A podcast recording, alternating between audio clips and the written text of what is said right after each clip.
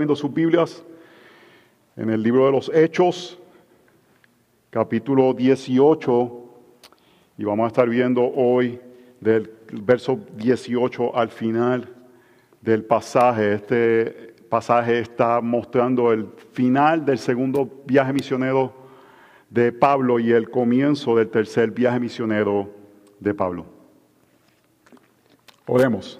Señor, te damos gracias porque tu palabra es perfecta y tú nos hablas por medio de ellas y sabemos que aunque estamos viendo narrativas que parecen historias, tú tienes un propósito con ellas y es enseñarnos, mostrarnos la gloria de Jesús por medio de estos textos. Así que te pedimos que nuestros corazones estén abiertos para ver a Cristo, que no estemos impresionados ni con Pablo, ni con Apolos, ni con Priscila, ni Aquila, pero que estemos impresionados con Cristo, que transforma vidas para que estas vidas puedan ser testigos y transformados por el poder del Evangelio. Para la gloria del Señor oramos en el nombre de Jesús. Amén y amén. En enero 28 del año 1986 ocurrió la tragedia del transbordador Challenger. Me acuerdo que estaba viendo en vivo la transmisión de la misma, en mi escuela la, la pusieron, porque era la primera vez que una maestra iba al espacio. Y el transbordador explotó 73 segundos luego del despegue. Como todos sabemos, nadie en la tripulación sobrevivió esta explosión. Luego de una investigación se determinó que unos selladores, se llaman los anillos O o los O-rings, que mantenían sellado partes del cohete que impulsaba el transbordador y tenía el combustible, debido a que cuando se lanzó el transbordador las temperaturas estaban extremadamente frías para el área de la Florida, habían reducido, el frío hizo que estos selladores se redujeran y permitió que escapara parte del combustible, creando la explosión que costó la vida a estas personas y paralizó el programa espacial por más de dos años. Es interesante porque una pieza que representa tan poca tecnología es simplemente un sellador. Tenemos cosas parecidas en nuestros baños, en nuestras eh, tuberías. Eh, obviamente este era como de 30 pies de, de circunferencia, pero no es una tecnología avanzada lo que protegía la vida de estas personas y lo que falló en ese momento. Y en ese momento hubo discusiones justo antes del despegue porque algunos científicos trajeron a colación la posibilidad que estos selladores fueran afectados por las bajas temperaturas que estaban experimentando ese día en la Florida, en el área de Cabo Cañaveral. En algo tan importante como el lanzamiento de un cohete espacial es necesaria la precisión. Milímetros, centímetros, cosas tan pequeñas puede significar la vida o la muerte. Y conocemos y sabemos de diferentes tareas que necesitan precisión exacta. Quizás un cirujano, el diseño de una estructura tiene que ser preciso porque si se cae el, el puente, personas pueden fallecer. Las dosis de una medicina Ahora que aquí tenemos que estar estudiando medicina, ah, una de las razones que te preguntan el peso no es para hacerte sentir más cuando vas al doctor, parte es para saber si la dosis que te van a dar es equivalente con, con tu tamaño para darte la dosis adecuada de la medicina que necesitas. Quizás hay otras labores o tareas que la, precisión no es tan crucial. Quizás un repostero, si le pone un poquito más de harina o menos de harina, quizás el pastel no salga tan bien, pero quizás no es de vida o muerte para una persona. O quizás un cartero. ¿Cuántos hemos recibido las cartas del vecino y simplemente se las llevamos? Así que la precisión no es tan crucial. Hermanos, cuando estamos hablando de la palabra del Señor, la precisión es crucial porque estamos hablando de vida o de muerte. La precisión en el manejo de las escrituras, de la palabra del Señor, son de suma importancia y necesitamos la humildad de entender la tarea de manejar la palabra de Dios con precisión por eso mismo, porque lo que comuniquemos representando la palabra del Señor puede ser de vida o muerte, porque personas pueden tomar mensajes que no son cristianos pareciendo que son cristianos y basar sus vidas de acuerdo a ellos. Y eso puede ser la diferencia entre la vida y la muerte de una persona. Si le decimos a alguien, no te preocupes, Dios es simplemente amor, puedes hacer lo que a ti te dé la gana y Dios como quiera te va a amar, no estamos manejando la palabra de Dios con precisión. Si le decimos a las personas, ten fe y Él te va a dar todo lo que tú quieras, la persona va a pensar que eh, o, cuando no recibe algo que él quiere, o que está falto de fe, o que Dios no es Dios porque no le está dando lo que él desea. Así que es importante manejar la palabra de Dios con precisión porque está de por medio la vida o la muerte. Pablo, en la segunda carta de Timoteo, capítulo 3, le dice esto a Timoteo, recuérdales estos, encargándoles solemnemente en la presencia de Dios que no contiendan sobre palabras, lo cual nada aprovecha, y llevan a los oyentes a la ruina. Procura, mira lo que le dice a Timoteo.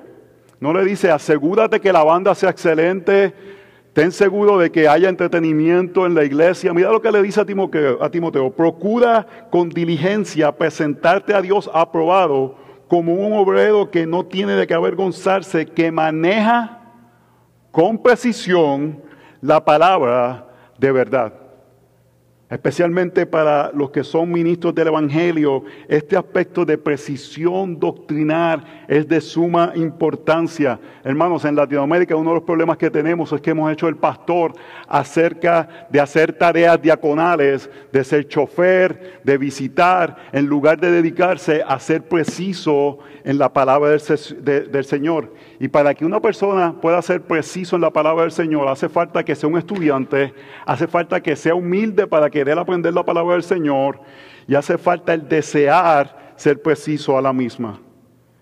Yo sé que el deseo de Josué y mío no es de intimidar a nadie o que ustedes digan, es que ellos saben mucho, pero es nuestra labor saber.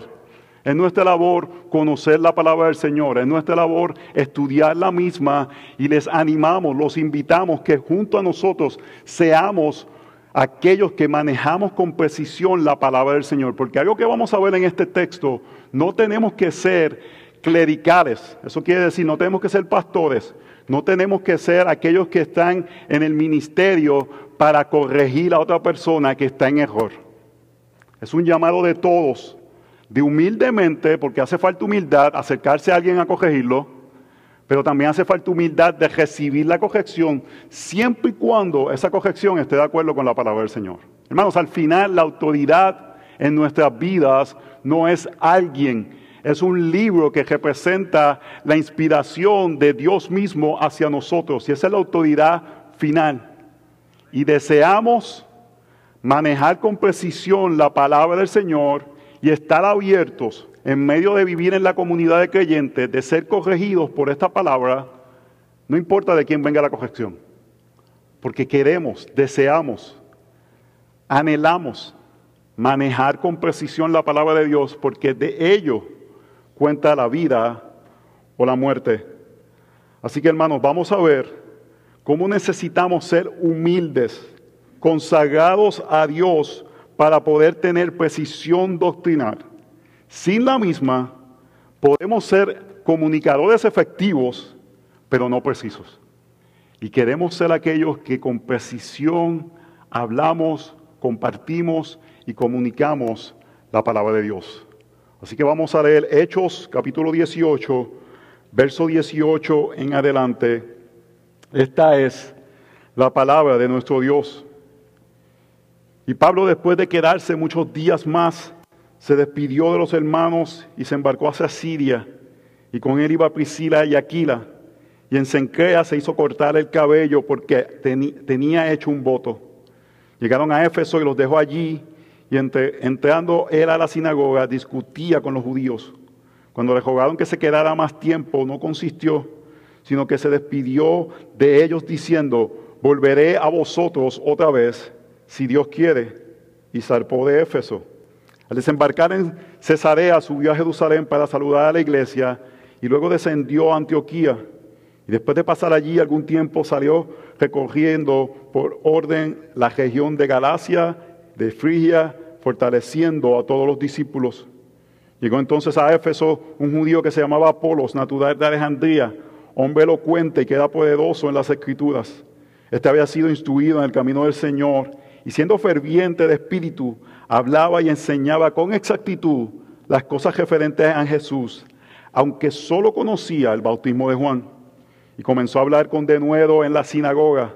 Pero cuando Priscila y Aquila lo oyeron, lo llevaron aparte y le explicaron con mayor exactitud el camino de Dios. Cuando él quiso pasar a calle, los hermanos lo animaron y escribieron a los discípulos que le recibieran. Y cuando llegó, ayudó mucho a los que por la gracia habían creído, porque refutaba vigorosamente en público a los judíos, demostrando por las escrituras que Jesús era el Cristo.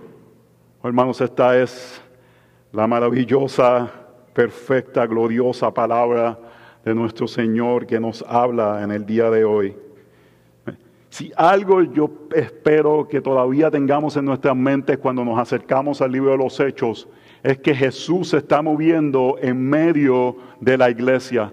El mismo Jesús que estuvo en su cuerpo caminando por Judea, Jerusalén y todas esas regiones, proclamando las buenas nuevas al morir y ascender, ahora el Espíritu Santo hace que Él esté en todo lugar donde la iglesia está reunida. Así que lo que estamos viendo en el libro de los Hechos es la continuidad del trabajo de expandir las buenas nuevas del Evangelio que Jesús había comenzado con su llegada primera venida a la tierra. Y hemos hablado y hemos visto cómo la palabra del Señor se estaba expandiendo a través de todas las regiones por medio del ministerio de los apóstoles. Pero algo que este texto quiere dejarnos saber es, es importante que la palabra de Dios se expanda, pero es importante que la palabra de Dios se expanda con precisión. Es importante la misión de que la palabra del Señor continúe adelante, pero es importante que la palabra del Señor se expanda con precisión. Hay un, teólogo que dice que las mayores herejías en la historia de la iglesia entran por los departamentos de misión de los seminarios. ¿Y por qué él dice eso? Porque usualmente la gente que está involucrada en la misión está tan enfocada en ganar más personas que muchas veces pueden cambiar el mensaje, hacer el mensaje un poquito más fácil de tragar, hacerlo más atractivo, hacerlo quizás un poquito más contemporáneo. Y en esos movimientos, en nombre de la misión, se pierde el mensaje.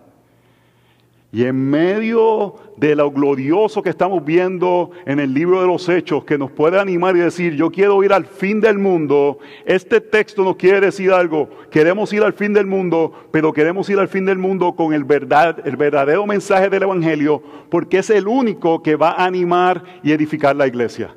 Sin el verdadero mensaje del Evangelio podemos crear comunidades, podemos crear gente que se reúne, podemos crear activismo político, pero no vamos a crear lo que solamente puede hacer el Espíritu Santo de Dios por medio de la proclamación del Evangelio, que es el pueblo de Dios. El milagro del pueblo de Dios en medio de la iglesia solamente es logrado cuando la palabra del Señor es predicada con precisión. Así que todos, tanto los que son clericales, eso quiere decir los pastores, como los laicos, que es el gesto de la congregación, donde no hay jerarquía, no hay nadie que es mayor que otros, tenemos este compromiso de desear que la palabra del Señor sea la que sostenga la comunidad de creyentes, porque es lo único que va a permanecer, permanecer la comunidad de creyentes. En los años 1900 comenzó el movimiento liberal de la iglesia evangélica donde por todas las ideas que fueron presentadas por Darwin y diferentes científicos, muchos cristianos comenzaron a dudar de la veracidad de la palabra del Señor y trataron de conciliar aspectos de nuevas eh, teorías científicas con la palabra del Señor y para poder lograr eso comenzaron a erosionar verdades fundamentales del Evangelio y a remover todo aspecto sobrenatural de la Biblia y solamente a proclamar aspectos morales de la palabra del Señor. Cien años después, todas esas iglesias están muertas. Esas son las iglesias que a veces uno va y ve esta iglesia grande, entra y hay tres personas Y las tres están cerca de estar al otro lado de la eternidad. Porque la iglesia del Señor no es la iglesia del Señor sin el mensaje del Señor. Voy a repetir eso, hermanos. La iglesia del Señor no es la iglesia del Señor sin el mensaje del Señor. La iglesia del Señor no es acerca de activismo, no es acerca de hacer cosas buenas, es acerca del mensaje que transforma y forma el pueblo de Dios. Y por eso deseamos ser aquellos que manejamos con precisión la palabra del Señor, hermanos. Y en esta época que vivimos, los años 2000, ¿verdad? Nosotros vivíamos en los 1900s. Ya ahora estamos en los, ¿cómo se dice esto? Los 2000s, no sé. Estamos en los 2000s. Aquellos que nacimos en los 1900, hermanos, ahora hay todo tipo de herramientas. Yo tengo una cosa en mi computadora que se llama logos y eso es una cosa asombrosa porque yo simplemente pongo una palabra y me sale todo lo que la Biblia tiene que decir acerca de esa palabra, más todo lo que los comentarios que están metidos en ese, en ese programa tienen que decir acerca de esa palabra. Así que tengo un acceso increíble a conocimiento bíblico que antes la gente no tenía. Así que no tenemos ninguna excusa para no ser aquellos que conocemos la palabra del Señor con precisión, porque estamos en la época donde más accesible está la palabra del Señor. Hermanos, esto es un lujo que hace 500 años nadie tenía. Y hace básicamente solamente 100 o 150 años que comenzó a popularmente a venderse la Biblia. Pero antes de eso, cuando la gente hablaba de, estudiar las escrituras, cuando vemos la iglesia de Berea que vimos hace unas semanas, que dicen que ellos escudriñaban diariamente las escrituras, quizás en nuestra mente pensamos que estaban ellos así, escudriñando las escrituras. Hermanos, quizás una comunidad de creyentes en ese tiempo tenía un pergamino de alguno de los libros proféticos, quizás. La forma principal que escudriñaban las escrituras era por medio de ellos hablarla y la tradición oral. Por eso es que eh, vemos que todavía los judíos tienen que memorizar el Pentateuco. Por eso era tan crucial la memorización de la palabra del Señor. ¿Por qué era tan crucial? Porque no tenían esto. Yo pienso que la memorización de, la palabra de Dios es importante. Yo creo que es más importante saber dónde están las cosas, porque ahora yo tengo esto. Tengo acceso a la Biblia y puedo abrir la Biblia en cualquier momento. Pero en aquel momento la gente no tenía esto, hermanos. No tenía la Biblia en sus celulares. No podían, no podían leer eh, en la mañana que le llegaba algo en el celular que decía la nota bíblica del día.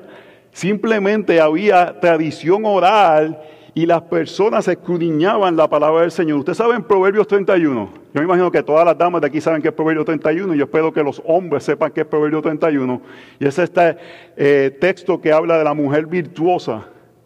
Y una de las cosas que dice es, su marido es conocido en las puertas cuando se sienta con los ancianos de la tierra. ¿Qué hacían ellos en ese momento? Escudriñar las escrituras.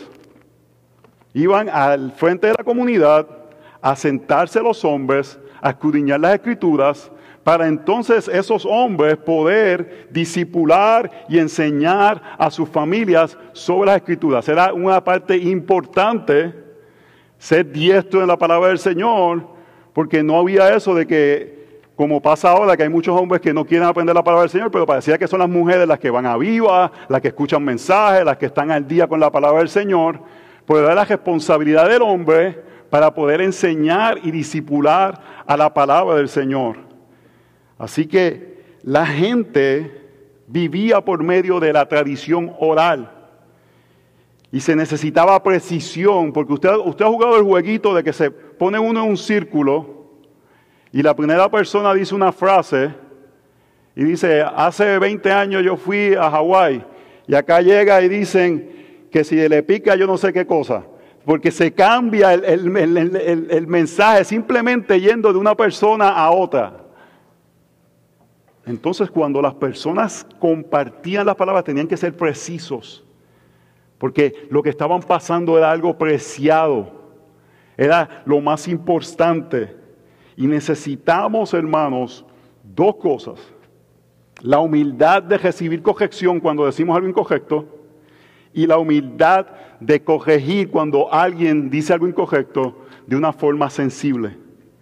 Hermanos, tenemos, debemos. Este texto y la palabra del Señor nos demanda a tomar con seriedad el manejar con precisión la palabra del Señor. Nuestras vidas, las vidas de nuestra familia, la vida de nuestros hijos y de futuras generaciones están en juego si tomamos con ligereza la importancia de manejar con precisión este glorioso libro.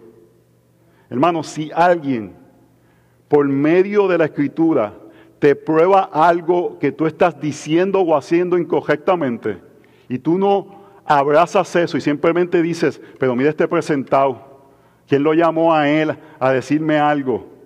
Y en lugar de someterte a la palabra del Señor, la pregunta es ¿por qué continúas en esa dureza cuando la palabra del Señor dice algo que llama a tu vida? Así que hermanos, debemos de identificar qué áreas de nuestras vidas no estamos siendo precisos en el manejo de la palabra del Señor, para así como los de Berea, para así como Apolos, para así como Priscila y Aquilas, poder manejar con precisión este regalo de la palabra. Porque hermanos, aquí está la aplicación del Evangelio antes de ir a los puntos. La palabra no es simplemente un sinnúmero de frases que tienen sabiduría. La palabra es Cristo mismo. Él es el verbo que se hizo carne. Él es el que da vida por medio de su palabra. Y el que estamos manejando con precisión o no precisión es a la misma persona de Jesús. Y estamos llamados a tratarlo con la mayor seriedad y el mayor compromiso que es necesario. Así que hermanos, el fortalecimiento de la iglesia es dependiente de la precisión en el mensaje. Debemos ser humildes aceptar corrección y debemos ser humildes de dar corrección con precisión. Esto fomenta la unidad y fomenta el fortalecimiento de la iglesia. Punto número uno, lo tienen en sus eh, boletines. Pablo, una consagración humilde. Pablo, una consagración humilde. Verso 18. Y Pablo, después de quedarse muchos días más, se despidió de los hermanos y se embarcó hacia Siria, y con él a Priscila y Aquila, y en Sencrea se hizo cortar el cabello porque tenía hecho un voto. Y llegaron a Éfeso y los dejó allí. Y entrando él a la sinagoga discutía con los judíos. Cuando le rogaron que se quedara más tiempo, no consistió, sino que se despidió de ellos diciendo, volveré a vosotros otra vez, si Dios quiere, y zarpó de Éfeso. Pablo estaba como Arnold Schwarzenegger diciendo, I'll be back, volveré a vosotros. Hermanos, Pablo estaba en Corinto por 18 meses. Y como estábamos hablando, Corinto era un istmo que tenía dos puertos y él sale por el puerto de Sencrea para salir hacia el mar Egeo para poder ir hacia Asia. Voy a pedir que pongan una foto. Esta es la última foto del viaje. Yo, Willianer y yo tuvimos la oportunidad de ir al puerto de Sencrea. Esos son los gestos donde todos los arqueólogos están completamente seguros que Pablo salió y partió de ese lugar para ir hacia Éfeso. Y dice que Pablo estaba peludo como su pastor. Pablo estaba medio joquedito y estaba así con mucho pelo. ¿Y por qué Pablo estaba con pelo? Porque quería verse diferente en medio de Corinto. No, pareciera que Pablo hizo un voto nazareno luego de que Dios le protegiera en Corinto y pudiera quedarse a tener un ministerio extendido. ¿Qué fue lo que vimos cuando Dios, él iba hacia Asia Menor, el Espíritu le dijo que no fuera Asia Menor, ve hacia Macedonia, y yo imagino que él diría, bueno, vamos para Macedonia ahora, súper, y eso es palo va y palo viene, tiene que salir cogiendo de Tesalonia, tiene que salir cogiendo de Berea, tiene que salir cogiendo de Atenas, y llega a Corinto, y Dios le dice, tengo mucho pueblo aquí, puedes quedarte a ministrar, y pareciera que hizo un voto de agradecimiento nazareno. Y un voto nazareno era dejarse crecer el pelo para anunciar públicamente y decir, yo soy apartado para Dios. Mi vida es para Dios. Es una forma pública de expresar un compromiso hacia la persona de Dios. Y tú puedes decir, eso puede ser un poco religioso, hermanos. La realidad es que el voto nazareno es algo un poco extremo, donde personas eh, tomaban este, este, esta situación para poder comunicar un compromiso mayor hacia la persona del Señor. Y algo interesante es, hermanos, que pareciera también que él pudo haber utilizado eso para alcanzar a los judíos de Corinto, porque iba a permanecer más tiempo y era una forma de hacer un puente entre los judíos que permanecían y el ministerio que él estaba haciendo con los gentiles. Así que Pablo estaba agradecido de poder eh, hacer este, este tiempo, este ministerio extendido. Parte, pasa en Crea, se recorta para ir a Jerusalén y poder hacer unos sacrificios que estaban atados con este voto que él había hecho y el agradecimiento que había dado hacia el Señor. Algo que Pablo siempre tiene en mente y algo que vemos, por eso podemos afirmar que el voto nazareno lo hizo estratégicamente para ayudar y fortalecer a la iglesia de Corinto. Piense esto, hermanos. ¿Qué era lo que había en la ciudad de Corinto? Había una entrega en lo sensual, había una entrega hacia todo lo que tiene que ver carnar. Ellos tenían la diosa Venus o Afrodita y eso gobernaba sobre la ciudad. Había más de 900 prostitutas y todo lo sensual y carnal abundaba. Y Pablo estaba diciendo, en medio de ese pueblo yo soy aparte. Yo soy separado. Yo vivo para Dios. Estaba haciendo un compromiso público en medio de una sociedad extremadamente corrompida de decir, en medio de todo esto, mi vida le pertenece al Señor. Y parte era para animar y fortalecer a la iglesia. No era para que dijeran, mira Pablo, que espiritual.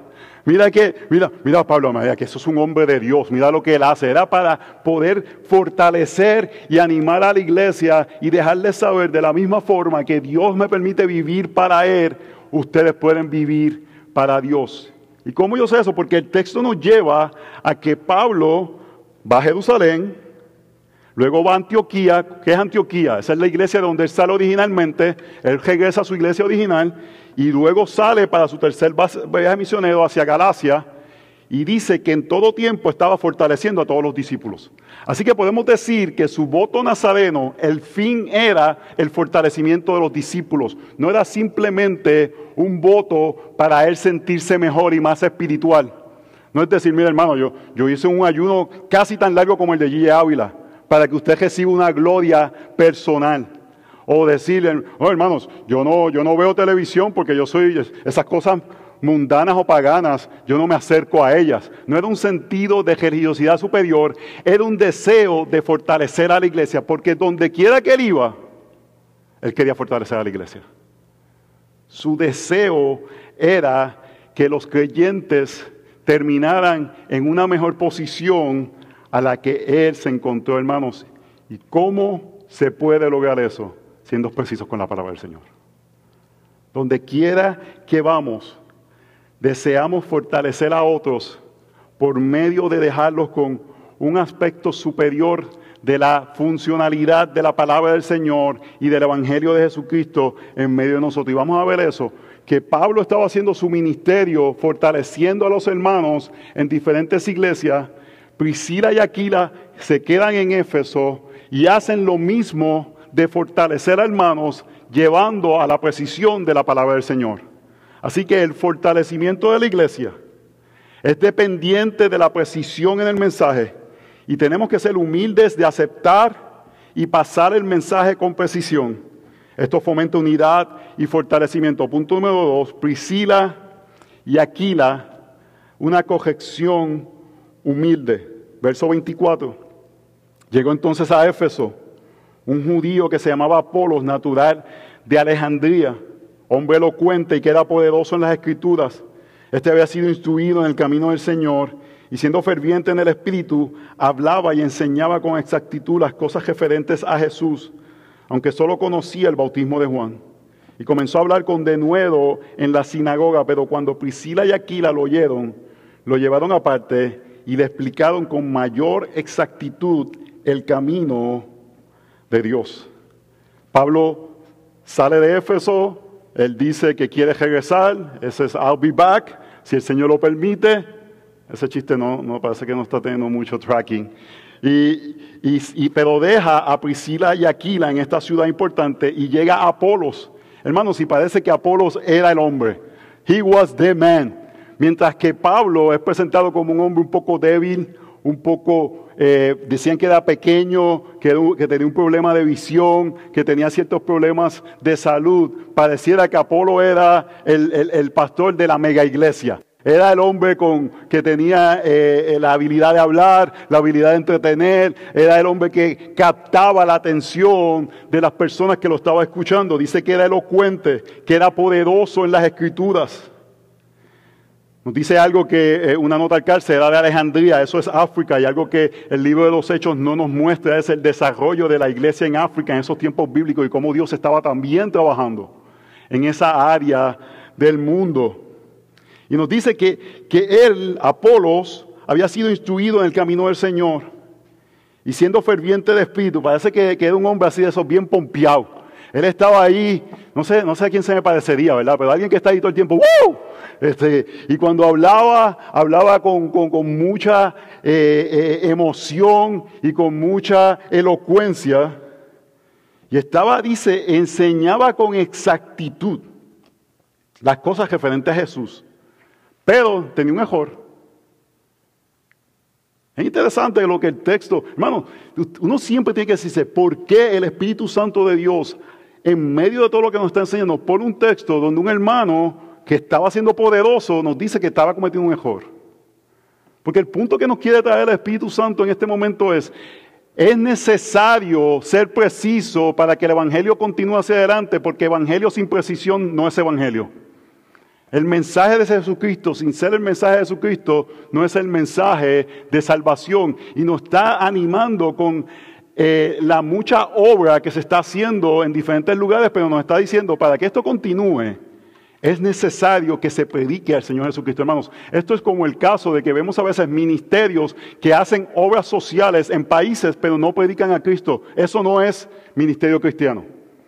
Eso es ministerio social. Tú puedes hincar pozos en África y ayudar a esa comunidad, pero si no le predicaste el Evangelio de Jesucristo, no es un ministerio cristiano. Es un ministerio bondadoso, es un ministerio de ayuda. No, le estamos modelando a Cristo, no hermanos, a Cristo hay que predicarlo. Se modela, pero en un momento hay que hablarlo, hay que comunicarlo, hay que decirle a la persona, tú eres un pecador que necesitas salvación y pareciera que Apolo tenía conocimiento de Cristo, pero tenía un problema con la forma que veía el bautismo. Y uno diría, pero esta Priscila y Aquila, dejen quieto a pobre Apolo. Mira, parece que a todo el mundo le gustaba Apolo. Estaban medio envidiosos, dejen quieto. Y a Priscila y Aquila hicieron lo humilde. Lo llamaron aparte y lo corrigieron, lo instruyeron. El texto nos muestra que había muchas cosas de estar animados por Apolos. Pero hermanos, los dones de un orador no lo cualifican, es la precisión.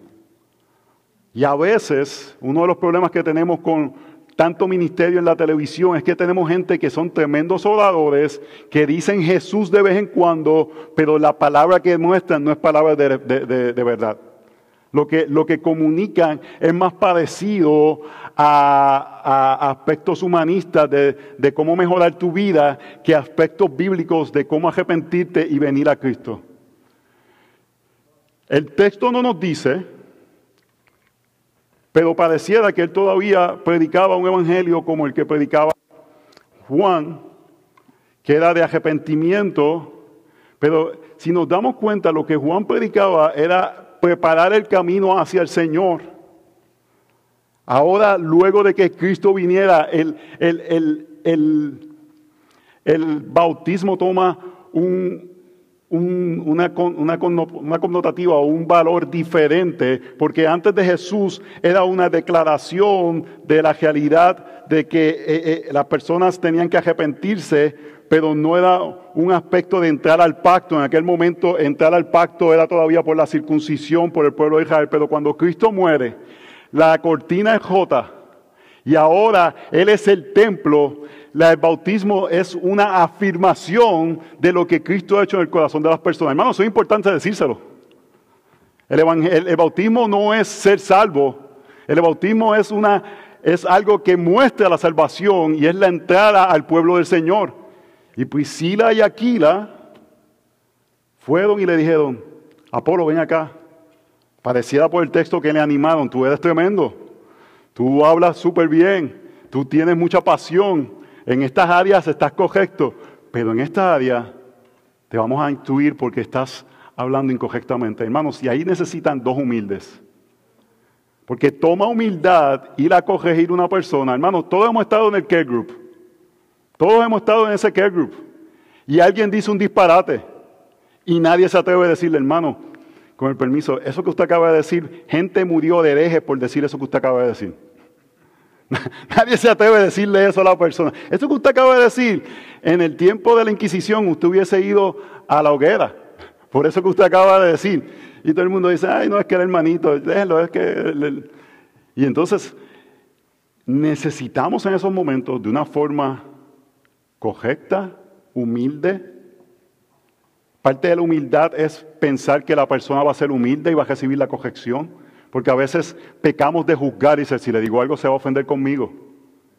Y estamos siendo orgullosos porque estamos ya juzgando la respuesta de la persona. Y Priscila y Aquilas, humildemente, contacto, sin querer humillar a la persona, lo sacaron aparte y le dijeron, esta parte que tú estás compartiendo no es correcta. Y le explicaron, hermanos, esta es la parte con mayor exactitud. Y es lo que deseamos, deseamos crecer a tener mayor exactitud. Todos tenemos que estar abiertos a la realidad, hermanos, que hasta que no estemos en la eternidad vamos a tener la exactitud completa. Así que todos tenemos que estar abiertos a ser corregidos porque ninguno tiene todo el Evangelio completamente agarrado.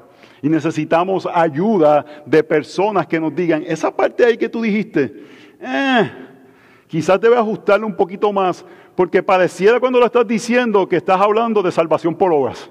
Quizás a veces cuando estamos hablando un poco de santificación, hablamos tanto de que tenemos que ser transformados y la forma que lo compartimos, quizás decimos casi que la salvación es obra, pero tenemos que tener cuidado de la otra forma, que a veces decimos la gracia, la gracia, la gracia, como si pudiéramos vivir abiertamente pecando, porque la gracia lo cubre todo. Y ahí es donde tenemos que entender el Evangelio para compartirlo, hermanos, con precisión, con mayor exactitud. Y algo que es importante aquí, hermanos, es que lo corrigen tanto Priscila como Aquila. Es interesante que Priscila la ponen primero, no pusieron Aquila y Priscila, pusieron a la mujer y al hombre, y pareciera que en ese tiempo, eh, en el área de Éfeso, Priscila podía ser sido una mujer influyente, quizás tenía aspectos de económicos o, algo por el estilo, pero la pusieron a ella primero. El punto es este, hermanos. Creemos que la Biblia limita el ministerio de enseñanza pública para hombres en la iglesia, pero eso no quiere decir que no podemos educarnos, edificarnos de formas correctas, hombres y mujeres, porque si una mujer viene donde mí y me dice, eso que tú dijiste no está mal y yo sé que está mal, y yo le digo, pero yo no voy a recibirle aquí porque es una mujer, estoy siendo un orgulloso. Y eso es parte de lo que debemos correctamente, en humildad, de formas que sean sabias, poder ayudarnos los unos a los otros en áreas de nuestras vidas, en áreas que quizás no estamos viendo correctamente cómo vivir para la gloria del Señor, que estamos socavando el glorioso Evangelio. Una de las cosas que vemos ahora mismo, hermanos, es que no se puede corregir a la iglesia hispana ni negra. Todo lo hacemos bien. Porque vivimos en el mundo que los blancos son opresores y los hispanos y los negros son los oprimidos y nada se puede decir en contra de las iglesias hispanas o las iglesias negras porque nosotros hemos sido tan oprimidos que, que no se puede decir nada contra nosotros, hermanos. Eso es del diablo mismo. Porque todo creyente debe estar abierto a ser corregido. Todo creyente debe estar abierto a que le digan, eso que tú estás haciendo es incorrecto. Es cobarde de los líderes cristianos modernos de no decirle a la iglesia afroamericana, dejen de apoyar la agenda del aborto. Es cobarde. No, pues es que a ellos no se les puede decir nada ahora. No, hermanos, eso es cobarde. De la misma forma que sería cobarde si vemos una iglesia blanca que tiene nacionalismo blanco de una forma incorrecta, no decirle nada al respecto. Porque si es un verdadero creyente, va a responder a la corrección. Un verdadero creyente humildemente responde a la corrección. Parte de lo que muestra si uno es un creyente es que si somos confrontados por la palabra del Señor, la abrazamos o la negamos. Voy a repetir eso, hermanos. escúcheme, los que están mirando para el piso levanten la cabeza, porque su pastor le está hablando. Si alguien te confronta con la palabra del Señor y tú te niegas a escucharla, quizás no eres creyente. Si te confronta con algo que la palabra del Señor dice claramente, algo que la palabra del Señor no hay duda, y tú te niegas a recibir esa corrección, quizás no eres creyente. Vemos a, Apolo que pudiera haber dicho, ¿qué pasa aquí? ¿Quién es el que habla con poder? ¿Quién es el que la gente quiere escuchar? ¿Quién es el que la gente humildemente recibió la instrucción de Priscila y de Aquila? Y yo creo profundamente que el ejemplo de poner a Priscila adelante, es decir, todos hermanos en la comunidad de creyentes estamos llamados a ayudarnos. Estamos ayudarnos a jetarnos. Estamos ayudando, estamos llamados a mirar áreas de nuestras vidas que quizás están deficientes y porque nos amamos, porque necesitamos que toda la comunidad sea fuerte, hermanos. La comunidad es tan fuerte como la persona más débil. Y necesitamos que todos crezcamos y podemos ir y decirle, esa área, mira lo que dice la palabra del Señor, considéralo, ora al respecto, ponlo delante de Dios para que puedas humildemente someterte a eso. Hermanos, hoy celebramos la reforma protestante. Las 95 tesis contra las indulgencias que la Iglesia Católica estaba haciendo para enriquecerse fueron clavadas en la puerta de todos los santos en Wittenberg, lo que es hoy Alemania. El deseo de Lutero no era crear la iglesia protestante o la iglesia luterana. El deseo de Lutero era reformar la iglesia católica. Si la iglesia católica hubiese sido humilde y escuchado las verdades bíblicas que fueron presentadas en lugar de abrazar el poder, la historia hubiese sido diferente. Todos todos tenemos que ser aquellos que sabemos que la palabra del Señor está sobre nosotros. Y si la palabra del Señor habla a nosotros, tenemos que responder. Así que hermanos, la pregunta que yo creo que este texto quiere traer, ¿estás abierto a ser corregido? ¿Estás abierto? Hermanos, parte importante es vivir en comunidad. Parte importante es juntarse comer pupusa, comer asopao, comer mofongo, comer tacos, juntarnos, hacer amistades, para que en el momento que necesitamos ser corregidos, alguien que sabemos que nos ama se acerca a nosotros y nos dice, porque te amo, porque hemos comido todos esos tacos, hemos comido todas esas salteñas, nos hemos juntado tantas veces, he estado contigo cuando es difícil, porque te amo, quiero que consideres esto. Y la pregunta es si vamos a ser lo suficientemente humildes de retar a otras personas. Oh, hermanos, porque es difícil. Lo que hicieron Priscila y Akira es difícil. Es difícil decir, voy a ir y a, y a esa persona. Pero necesitamos eso. Si queremos vivir en comunidades de fe que son fuertes, necesitamos estar abiertos a corregir y a corregirnos. Porque al final del día, hermanos, tenemos que ser sostenidos por la precisión de la verdad de la palabra del Señor. Hermanos, ¿quién dice realmente amén a eso? El fortalecimiento de la iglesia es dependiente de la precisión en el mensaje. Somos humildes a aceptar y pasar el mensaje con precisión, hermanos. Esto fomenta la unidad y el fortalecimiento. Punto número tres. Apolos proclama humildemente. Verso 27, cuando él quiso pasar a Calla, los hermanos lo animaron y escribieron a los discípulos que lo recibieran. Cuando llegó ayudó mucho a los que por la gracia habían creído, porque refutaba vigorosamente en público a los judíos, demostrando por las escrituras que Jesús era el Cristo. Cuando dice que quería pasar a Calla, básicamente lo que está diciendo es que él quería ir a Corinto. Él quería pasar y estar con la iglesia de Corinto. Y es interesante porque luego vemos en Primera de Corinto que se formaron como grupos dentro de la iglesia de Corinto. Unos eran de Pablo, unos eran de Apolos, otros eran de Pedro, otros decían yo soy de Cristo porque soy más espiritual. Pero vemos, hermanos, el, el efecto de la humildad de corregirnos y de hacer la precisión. La misma iglesia en Éfeso dijeron, lo vamos a enviar.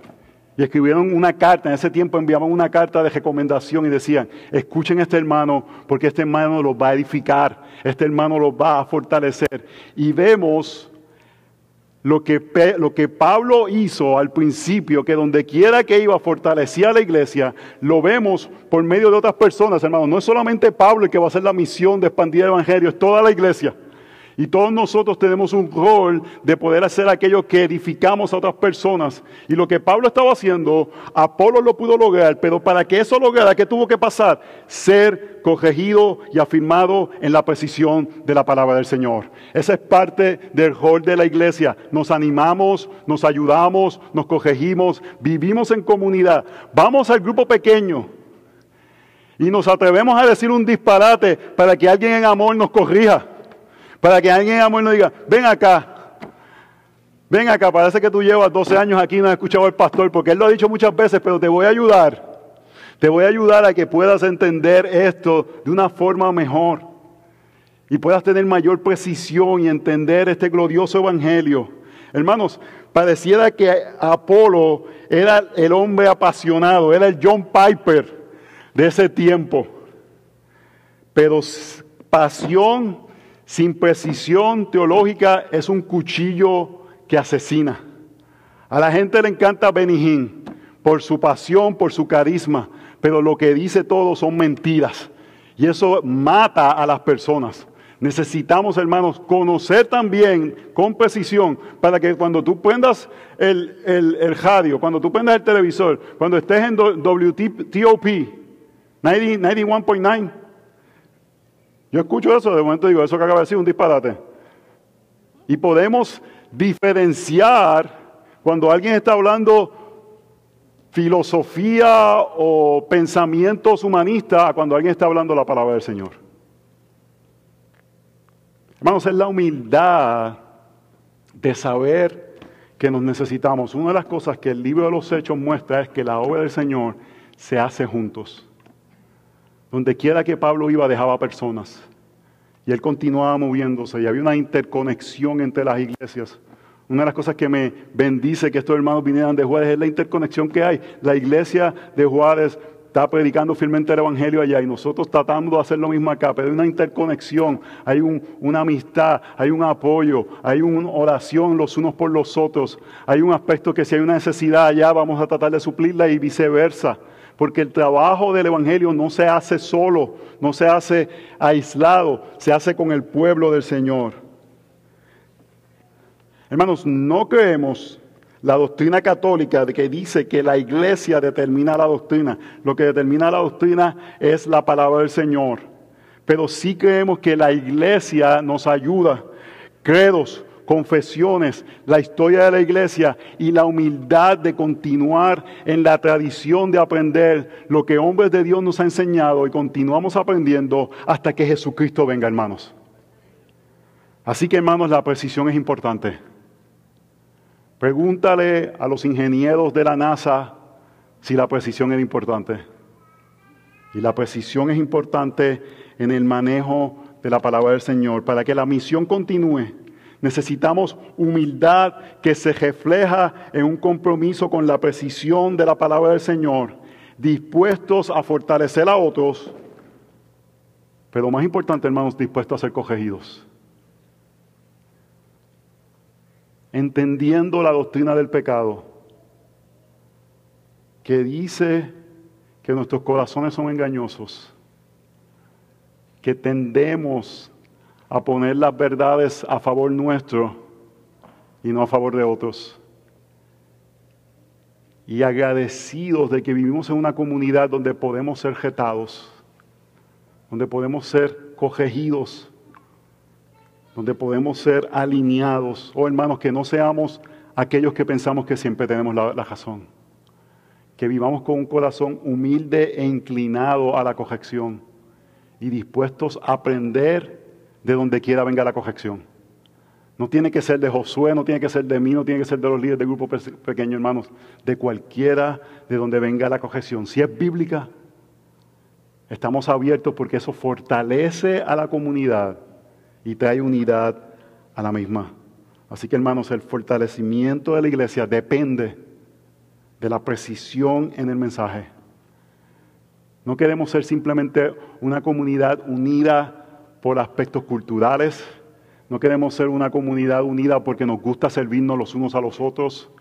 No queremos ser una comunidad simplemente unida porque nos entretenemos y en, un lugar donde no tenemos familia, esta es como que nuestra familia. No, hermanos, esas cosas son buenas y le damos gracias al Señor por eso, pero nuestra identidad debe estar en la precisión de conocer el Evangelio de Jesucristo y que todas estas cosas salen de esa precisión.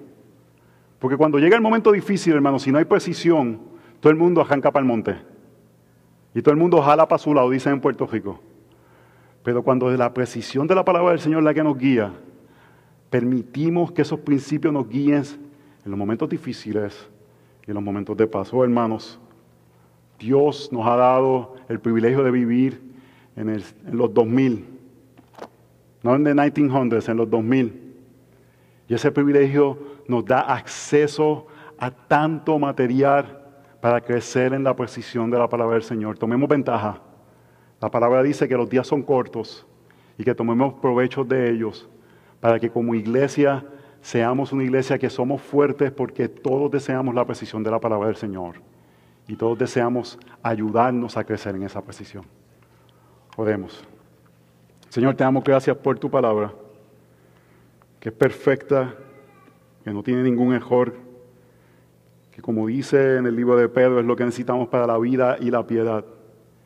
Y te pedimos, Señor, que en tu misericordia tú pongas en nuestro corazón un deseo genuino, mayor, de continuar creciendo y que continúes utilizando principalmente la predicación de los domingos, pero los diferentes ministerios, que el discipulado que Josué está trabajando, que más hombres quieran ir para animarse los unos a los otros a crecer en precisión, que el ministerio de damas continúe eh, eh, atrayendo a las damas para continuar creciendo en su tarea de, ser precisas en lo que tú lo has llamado, que fusión sea un, tiempo que estos jóvenes quieran venir, no solamente porque les gusta compartir y, y son, hay amistades, sino porque desean animarse en el crecimiento de la palabra del Señor, que los jóvenes adultos continúen creciendo en el conocimiento de tu palabra y que seamos humildes de poder ser corregido por la palabra del Señor, para ser más como tú, para tu gloria.